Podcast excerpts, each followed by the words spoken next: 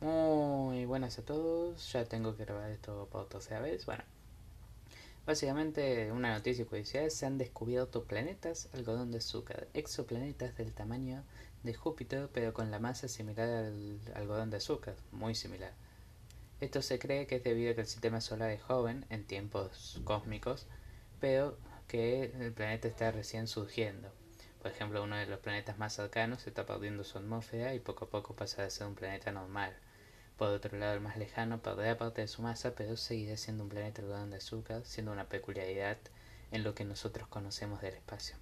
Bueno, eso fue todo por la noticia de hoy y curiosidad. Nos vemos en el siguiente con otra interesante noticia, pero esta vez sobre la especie humana.